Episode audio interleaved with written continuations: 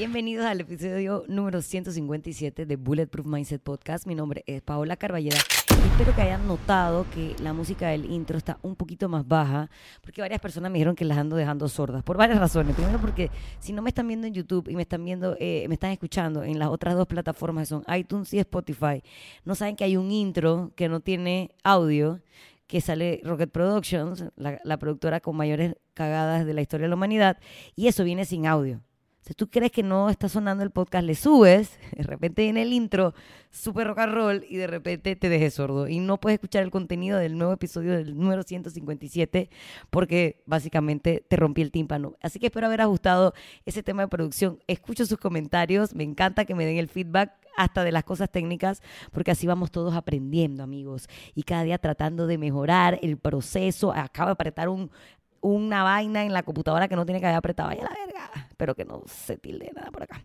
Em, y así vamos aprendiendo. Estamos ya, estamos, estamos ya en el episodio 157 de Bulletproof Mindset Podcast. Mi nombre es Paola Carballeda. Ya les dije las tres plataformas donde me pueden escuchar, pero no les he dicho la importancia de que usted se suscriba en el canal de YouTube, campanita aquí, y que usted comparta el contenido. Me voy a perder como cíclicamente por dos meses cada cierto tiempo porque no saben. Gracias a todos por compartir ese episodio.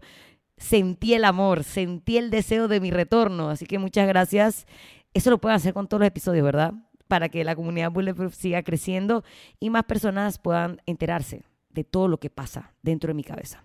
Y dentro de mi cabeza, obviamente, bueno, ya saben que vine del blip este ahí donde me quedé out por dos, eh, dos meses y quería como, bueno, voy a ajustar mi proceso de grabación de podcast porque sin duda alguna algo estaba fallando. Entonces, olvidé grabar domingos, decidí que el domingo es el domingo y tengo que rendirle honor a ese día. Así que cambié el día de, de grabación, pero me propuse una serie de cosas como dejar siempre el set armado. Esto donde yo grabo es el comedor de mi casa y tengo que hacer una serie de ajustes bien estúpidos para poder grabar, como poner el letrero.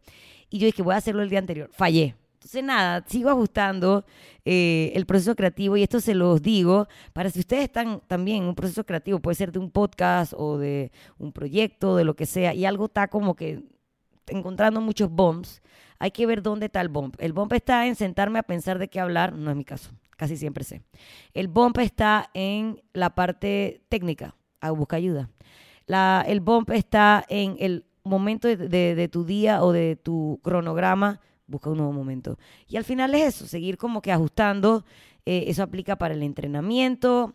Hay veces que no tenemos opciones y la gente se da cuenta, por ejemplo, si hay gente de la tarde que por cosas de trabajo o de vida tiene que entrenar en la mañana y dice, verga, man, qué difícil entrenar en la mañana. Porque al final sí hay como, no hay un momento ideal como que técnicamente no hay un momento ideal, simplemente hay un momento ideal dependiendo de ti, de tu, de tu, de tu estructura de vida. Entonces, no hay como que es mejor en la mañana en la tarde, solamente hay mejor en la mañana en la tarde, dependiendo si a ti te parece que es mejor en la mañana o en la tarde. Entonces, siempre hay que estar como que viendo qué parte del proceso es el que nos está costando y hacer como un plan de acción para eh, ese momento. A mí lo que me está costando es el arranque.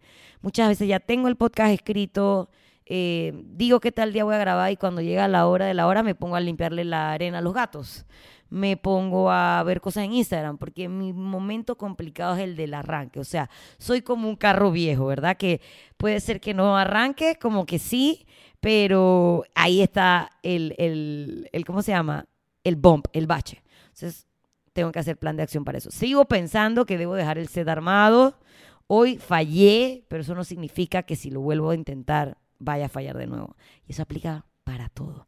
Y es que casi todas las cosas que yo hablo aquí en el podcast, que sí, aplican para la vida o para el entrenamiento, digo, si son del entrenamiento aplican para la vida y si son de la vida probablemente aplican para el entrenamiento. Y por allí va la cosa el día de hoy.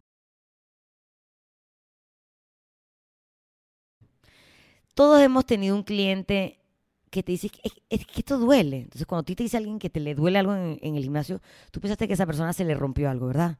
Pero, pero, entonces tú quedas como, pero, pero, dolor, dolor, dolor. O sea, dolor de, ay, a la verga, me rompí algo, o dolor de, me duele, pero puedo seguir.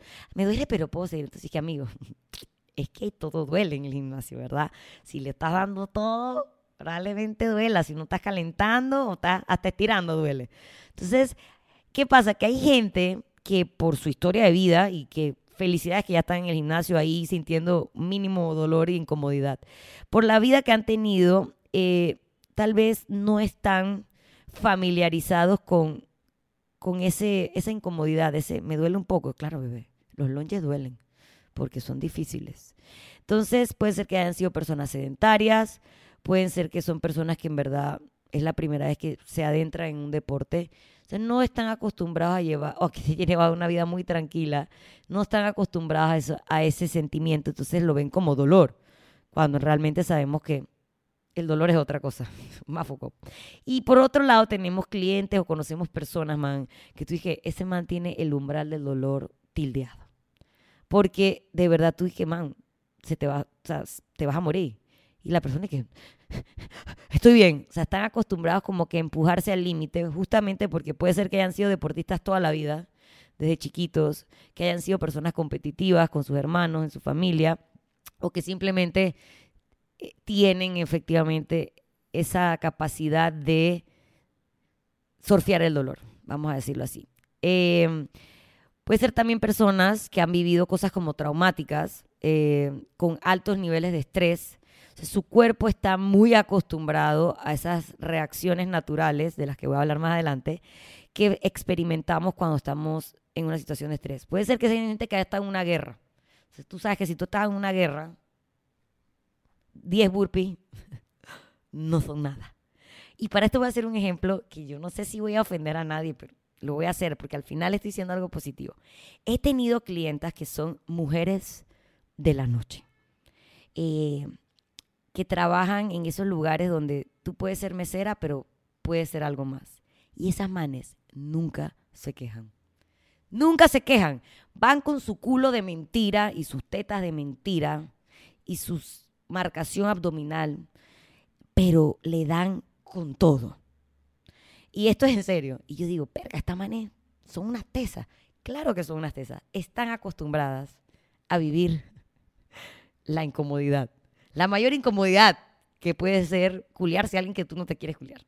Y lo digo porque tu cuerpo, tu cerebro, ha estado tantas veces en esa situación que lo maneja. Entonces, como dije, 10 Urbis versus mamá la pinga un gran gordo, no son nada, porque están acostumbradas a esa incomodidad. Y justamente de eso es el tema del día de hoy. No de las mujeres de la noche, pero es muy buen ejemplo, sino de la diferencia de la comodidad y la incomodidad, de lo bueno y lo malo y cómo nuestro cerebro lo maneja. A, pesar de que coloquialmente siempre decimos, incluso creo que esa es el, la definición de Bulletproof Mindset Podcast, donde decimos que el cerebro debe ser entrenado y ejercitado como un músculo para evitar que se atrofie. En realidad no hay más nada que sea diferente que el cerebro de un músculo. Eh, no está el cerebro no está compuesto por los miocitos, que son las células musculares, sino que está compuesto, compuesto por millones de neuronas, que son las que hacen las conexiones, y, eh, ¿cómo se llama? Y que nos permiten hacer todos esos procesos neurológicos. Eh, permite regular, el cerebro permite regular todas y cada una de las funciones del cuerpo y la mente. Desde, voy a hacer la lista de todo lo que hace ese cerebro por nosotros. Las funciones vitales como regular la temperatura, la presión sanguínea, la respiración, dormir, comer, todas esas vainas, cerebro. Obviamente ayudado de los otros órganos. Eh, recibe y procesa e integra toda la información que recibe los sentidos. Todo se interpreta, todo lo que entra por esos ojos, oídos, todos esos ojos, tenemos miles, ¿verdad? Em, la vista, el tacto, el olfato, todo eh, es interpretado por nuestro cerebro. Es el responsable de nuestras emociones y nuestras conductas. También nos permite pensar, razonar, sentir, ser y controlar las funciones cognitivas superiores, superiores como la memoria, el aprendizaje, la percepción y las funciones ejecutivas. Todo pasa por el control cerebral. O sea, hay una parte de nuestro sistema nervioso que se encarga de todas las acciones involuntarias, como por ejemplo, no sé, engullir, la digestión, eh, que se expandan y se contraigan los, los pulmones. Nosotros no estamos pensando en que expande y, recoge. el, digo, el pulmón se está moviendo solo, su intestino está haciendo la digestión sola, porque el cerebro está encargado de eh, todas esas cosas involuntarias. Otra parte está encargada de las acciones voluntarias, como qué voy a cocinar hoy, qué ropa me voy a poner, qué película voy a ver en Netflix. Y, eh, eh, ¿cómo se llama? Eso, eh, esas son las cosas como voluntarias. Ya dije las involuntarias fisiológicas, que son todo lo que no estamos pensando, pero que literalmente mientras estamos aquí grabando y escuchando este podcast están pasando. esto la parte de nuestro sistema nervioso que se encarga de esas cosas involuntarias es el, sistema nervioso autónomo o vegetativo que tiene el sistema nervioso simpático, el parasimpático y el nervioso entérico, que es el que está, el sistema nervioso entérico está en nuestro intestino. Eh, por eso es que hay mucha gente, bueno, por eso y por muchas razones dicen que nuestro intestino es como el otro cerebro, porque literalmente hay como un sistema nervioso para él. Espero no haber dicho nada focop, tonto, mal planteado y que un neurólogo esté escuchando esto y diga otra más, más hablando mierda en, redes. Pero bueno, la cosa es que ya está, para a grandes rasgos, hay una cosa que es de las cosas voluntarias y otra de los involuntarios. Y entre el sistema nervioso simpático que se encarga de los involuntarios, también se, ¿Qué serían esas cosas involuntarias específicamente? Aumentar la frecuencia y la fuerza de las contracciones de nuestro corazón. cuando estamos emocionados, cuando tenemos miedo, cuando vemos al mal que nos gusta, cuando nos tenemos que tirar de una cascada. Todas esas cosas. Dilata las arterias que aportan sangre a los músculos esqueléticos para que reciban mayor cantidad de oxígeno y puedan realizar el trabajo más intenso. Voy a hacer este sprint de 200 o 400 metros como Alonso Edwards con todo. Sistema eh, nervioso simpático. También estimula la producción de adrenalina por las glándulas suprarrenales, que es la de flight or fright. También produce la dilatación de la pupila, si no son las drogas que también hacen eso. Y estimula la producción de sudor por las glándulas sudoríparas. He dicho varias cosas que si tú eres alguien que entrena, sabes qué pasa mientras estás entrenando. Corazón palpitando a todo dar, sudor, eh, la adrenalina, la dilatación de nuestras pupilas y como se dan cuenta, estas cosas que no es que está el sistema nervioso está eh, simpático está hecho ahí para que tú puedas ir a entrenar, no. Esto está hecho para reacciones de estrés o de peligro en la vida. Es decir, que tu sistema nervioso simpático lo está dando todo mientras estás entrenando y es una activación o es una respuesta, perdón, muy parecida a esas situaciones de estrés que para las cuales realmente están trabajando. El cerebro no distingue si tú estás entrenando o estás frente a un tigre. Él solamente sabe que está palpitando a todo dar, que está sudando a todo dar y que tus músculos se están llenando de sangre para realizar una actividad. Él no sabe si es para correr porque viene un tigre o él no sabe si es para correr porque viene tu partner pisándote los talones y tú no te quieres dejar ni pinga. Entonces, el, el cerebro es muy inteligente, pero es muy tonto, porque él no sabe eh, la situación a la que se está enfrentando, simplemente está interpretando las reacciones que están pasando en ese cuerpo. Entonces, él no sabe si es malo o bueno o simplemente es incómodo y cómodo. Bueno y malo sería que el tigre me quiera vender, ¿verdad? Comer. Malo, me va a comer. Bueno, puedo correr más rápido que el tigre pero él no sabe si es simplemente estoy incómodo porque los burpees valen verga y tengo el corazón a mil y no es un tigre, es el burpee. Él no sabe, él simplemente sabe interpretar lo que está sintiendo. Entonces, eh, por ejemplo, a ver, tengo un ejemplo aquí que está como medio runcho, como que lo hice en un momento muy escueto y ahora no entiendo muy bien mi, el ejemplo que les quería poner. Si no tengo un techo, por ejemplo, encima de mi cabeza, me voy a mojar mojar es incómodo, ¿verdad? Pero yo me puedo estar mojando, corriendo, y no necesariamente es una mala situación, simplemente es incómodo correr bajo la lluvia. Versus, es malo, no tengo casa, me estoy mojando porque no tengo un techo donde vivir. Tu cuerpo al final va a interpretarlo de la misma manera, o sea, a nivel sensorial. Entonces, por eso es bien importante entender que algo no es bueno o malo, sino es incómodo y cómodo y tu cuerpo siempre va a querer volver a la comodidad, a la zona de confort, donde hay bienestar. Es decir, nuestro cerebro va a hacer el análisis del mundo exterior va a determinar que estás en una situación incómoda y para cuidarse siempre va a tener va a tender, perdón, a lanzarnos a esa zona de confort como un modo de supervivencia, para hacer el mínimo esfuerzo, usar la menor cantidad de energía, no pasarla mal y mantener como el status quo. Entonces, él no sabe si tú estás corriendo de la bomba en la guerra o estás corriendo de tu partner que viene un par de, centímetros atrás. A nivel sensorial, se activarán las mismas cosas. Ni pinga me voy a dejar ganar.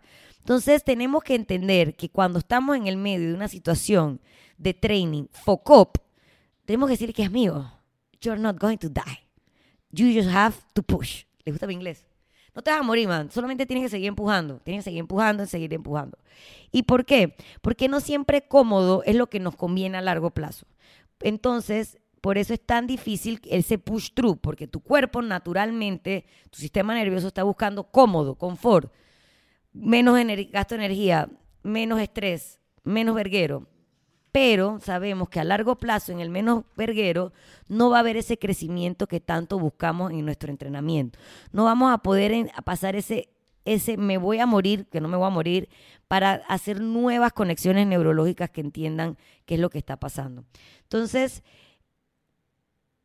a ver, ajá. Maldita sea, por eso es que a veces no me gusta escribir las vainas porque luego me pierdo y no sé por dónde voy. Lo que les estaba tratando de decir era eso. Nuestro cerebro va a interpretar la situación sin saber muy bien el contexto, solo lo que está experimentando.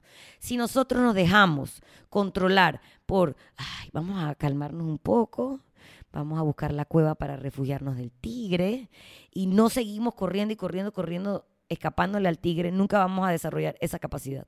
Entonces, si tú estás en el medio del WOD, que tienes que remar 30 calorías, y en la caloría de la ronda 4, que vas por apenas por 10, te quieres poner a llorar, no lo hagas. Tienes que seguir pushing through. Porque si tú te pusieras a llorar en el medio de la corrida contra el tigre, en la prehistoria, te ibas a morir.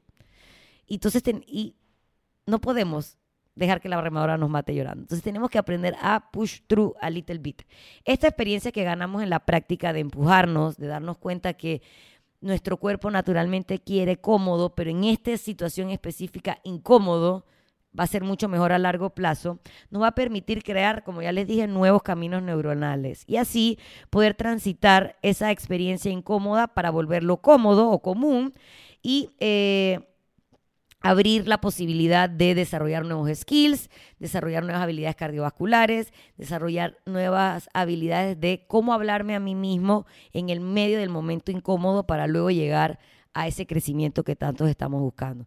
Se recuerden, no hay bueno o malo, no es que este ejercicio es bueno y este ejercicio es malo, simplemente hay ejercicios que son cómodos, digo, hay situaciones cómodas o incómodas y tu cuerpo siempre va a tratar de buscar la comodidad, pero en la comodidad no crecemos, no desarrollamos nuevas habilidades, no descubrimos nuevo potencial de lo que podemos o somos capaces de hacer, porque siempre estamos buscando lo normal. Entonces, esto se los digo para que cuando ustedes estén en el medio de un workout, de un entrenamiento duro, de donde, man, quiero parar, que los pensamientos negativos llegan a tu mente, recuerda que esa es solamente una respuesta natural de tu cuerpo, pero que en esa situación en particular no hay donde crecer ahí. Hay que siempre estar pushing through y pasar a través de ese umbral del dolor para crear esas nuevas conexiones neuronales, neuronales que luego cuando estemos otro día remando tras 30 calorías, tal vez ya no nos estemos muriendo en la 15, sino en la 20. Por eso es tan importante que siempre tengan en mente que todo pasa, que incluso esa incomodidad se va a acabar, porque se va a acabar, porque se va a acabar, o porque poco a poco cada vez es menos incómoda esa situación que originalmente lo fue. No hay bueno o malo, solo hay una interpretación de nuestro cuerpo de lo cómodo y lo incómodo, así que cuanto más conciencia tengamos de eso, más capacidad vamos a tener de empujarnos en el medio del verguero. Así que nada, señores, se acabó el episodio número 157 de Bulletproof Mindset Podcast. Espero no haber ofendido a ningún neurólogo sobre el sistema nervioso. Lo quería hacer bien simple porque no soy neuróloga número uno y porque simplemente quería hablar de ese sistema nervioso simpático que se encarga de todas esas respuestas que se vuelven locas mientras estamos entrenando o en una situación de estrés. Porque al final entrenar es un, un buen estrés, pero es estrés al fin y al cabo. Así que nada, señores, si les gustó esto y saben que quieren eh, aprender muchas más cosas sobre entrenamiento o la vida, recuerden que hay varios episodios antes de este en YouTube iTunes y Spotify y que de sus comentarios, reposts y todo lo relacionado como aporte positivo o negativo al podcast me hace crecer y traerle semana a semana mucha mejor información. Así que nos vemos en una semana. Espero contarles cómo va mejorando mi proceso creativo antes de empezar a grabar el podcast y darle. Oye, justamente tenía que decir algo que no dije. ¿De dónde salió la inspiración de este podcast? Maldita sea. Del UFC, de cómo esa gente puede estar empujándose durante cinco rounds a una situación que su cuerpo naturalmente chifearía. Ahí fue que se me ocurrió este podcast. Y no se los dije. Tú sabes que es que te estén dando vergazos en la cara. Ningún cerebro está listo de que vamos a recibir vergazos. Pero esa gente entrena pasar lo incómodo a su comodidad o a su conocido y por eso es que hacen eso de su deporte. Así que tenemos que ser más guerreros tal vez, más como luchadores de UFC, sin ser luchadores de UFC, ¿verdad? Pero entender que, es que, el, que el cuerpo es capaz de adaptarse y transformar esa incomodidad en comodidad. Ahí era, ya, ya, me acordé que iba a empezar el podcast así, explicándoles de dónde se me había ocurrido. Pero bueno, nada, se me ocurrió de eso. Estén pendientes de otras carteras de UFC, estén pendientes de otro podcast de Bulletproof Mindset y nada. Oye, qué caos en esta mente el día de hoy. Pero espero que les haya gustado. Nos vemos en una semana, amigos.